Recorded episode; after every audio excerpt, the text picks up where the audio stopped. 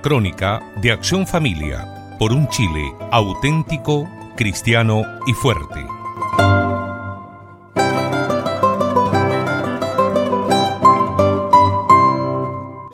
Estimado radio oyente, siempre hemos oído hablar de la importancia de la perspectiva en la pintura.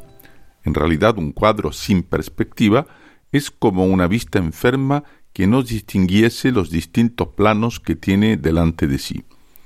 Por eso se dice que la perspectiva supone la contemplación del mundo desde un solo punto de vista, desde un ojo único que abarca todo el panorama.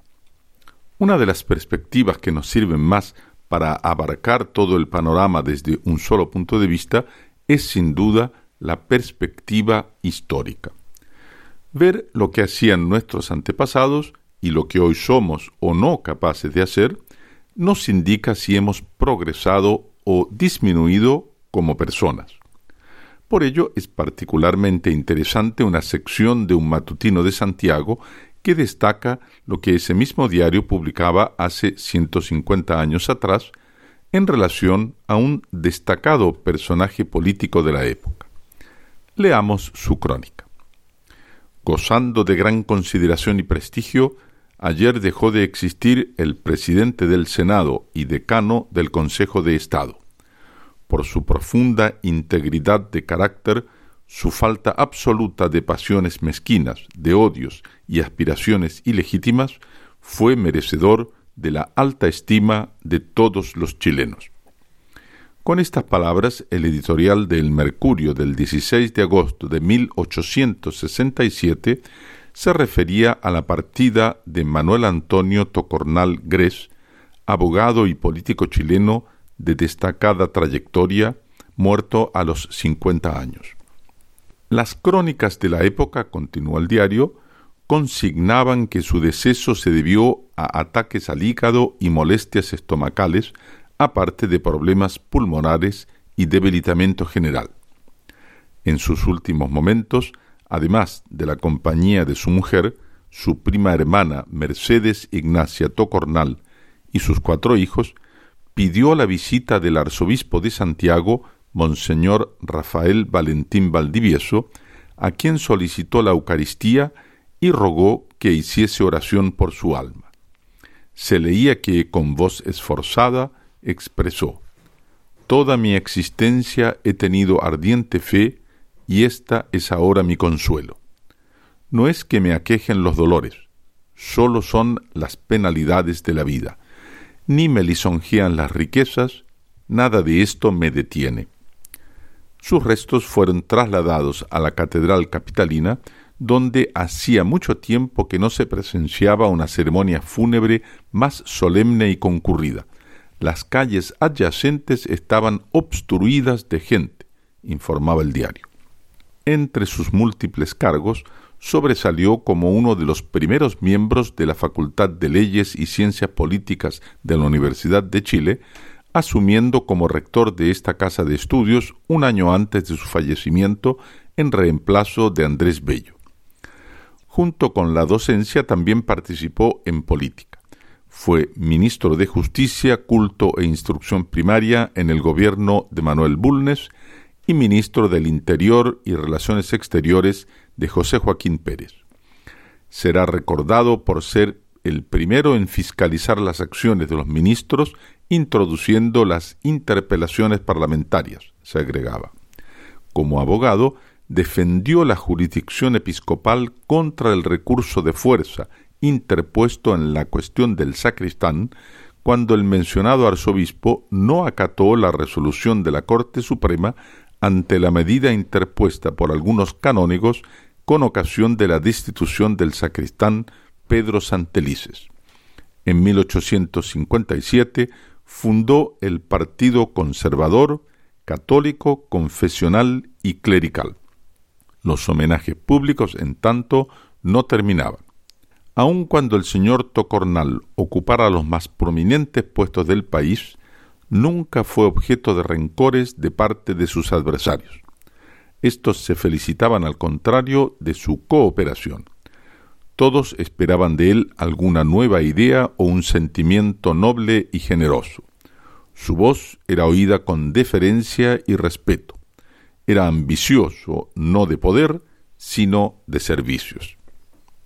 Hasta aquí la descripción del personaje y de la conmoción que produjo en la entonces pequeña sociedad santiaguina su muerte prematura. La pregunta dura de responder es si hoy tuviéramos que hacer una crónica del fallecimiento de algún político de nuestros días, ¿sería similar a la que entonces se estampaba en las páginas de ese matutino?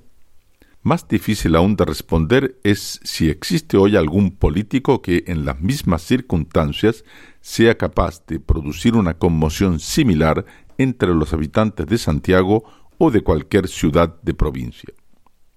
Súmese a lo anterior, que en ese entonces los personajes que ocupaban los cargos públicos en el poder legislativo lo hacían en calidad honoraria, es decir, no cobraban salario por dedicar su tiempo al estudio de los proyectos de ley que interesaban a toda la nación. De ahí que cuando se perdía un político de esa estatura, se produjese una verdadera conmoción nacional. Con su desaparición era el bien común que sufría un grave perjuicio. Por el mismo hecho de que los parlamentarios no cobraban sueldo, los cargos normalmente eran ocupados por personas que habiendo triunfado en sus negocios particulares, tenían el tiempo necesario para dedicarse al servicio público. Es lo que el profesor Plinio Correa de Oliveira llamaba los profesionales políticos, en contraposición de los políticos profesionales de hoy día. De acuerdo con el lúcido análisis del pensador católico brasileño, los políticos profesionales son aquellos que hacen de la política su profesión.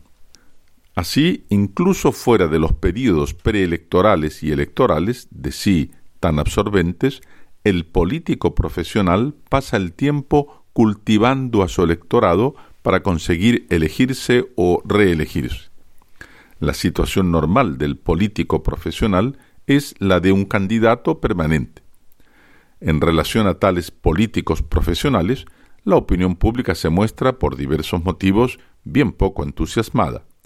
A pesar de que esta disposición sea eventualmente injusta en relación a este o aquel político profesional, no hay ninguna exageración en decir que gran parte de los votos en blanco o nulos de las últimas elecciones se debió a una verdadera saciedad que el público siente en relación a candidatos que figuran habitualmente en el amplio rol de los políticos profesionales. ¿Y cómo sería en sentido opuesto un político no profesional? Para el pensador brasileño sería un hombre idealista que aunque no sea rico, corre con su familia la aventura arriesgada de sacrificar algunos años su profesión habitual con el objetivo de consagrarse con honestidad ejemplar al servicio de la patria. Tal es la elevación de este género de perfil moral que por eso mismo el político no profesional es inevitablemente raro en nuestros convulsionados días. Tal vez fuese preferible calificar este género de hombre público de político por mero idealismo. La crónica de hace cincuenta años nos dio ocasión de tomar un ejemplo de nuestra historia nacional para poder hacer la comparación y poder sentir las distancias que nos separan de este tipo de hombres públicos por puro idealismo. Y este no es un ejercicio vano, ni un pasatiempo sin importancia, ni tampoco una propaganda político partidista, pues dentro de todos los partidos vemos pocos políticos idealistas y muchos representantes de la amplia gama de políticos profesionales. Este análisis es de actualidad, pues dentro de pocos meses seremos llamados a una elección nacional y deberemos ver dentro de los diversos candidatos quiénes integran la clase de los políticos profesionales y quiénes son el escaso número de los políticos por mero idealismo. Sobre todo deberemos ver quiénes se manifiestan a favor de la ley del aborto o votaron a favor de ella en el Congreso, pues a ellos en ningún caso deberemos dar el voto. Ni tampoco les corresponderá a ellos, de acuerdo a lo que declaró recientemente el señor cardenal don Jorge Medina, recibir los sacramentos, pues han incurrido en un pecado público. ¿Qué diferencia de estos políticos abortistas con el fallecido senador Manuel Antonio Tocornal, quien al agonizar recibía en paz de manos del arzobispo Monseñor Valentín Valdivieso la extrema unción? Muchas gracias por su audición y recuerde que nos puede seguir en www.accionfamilia.org. Hasta la próxima semana en esta misma su emisora.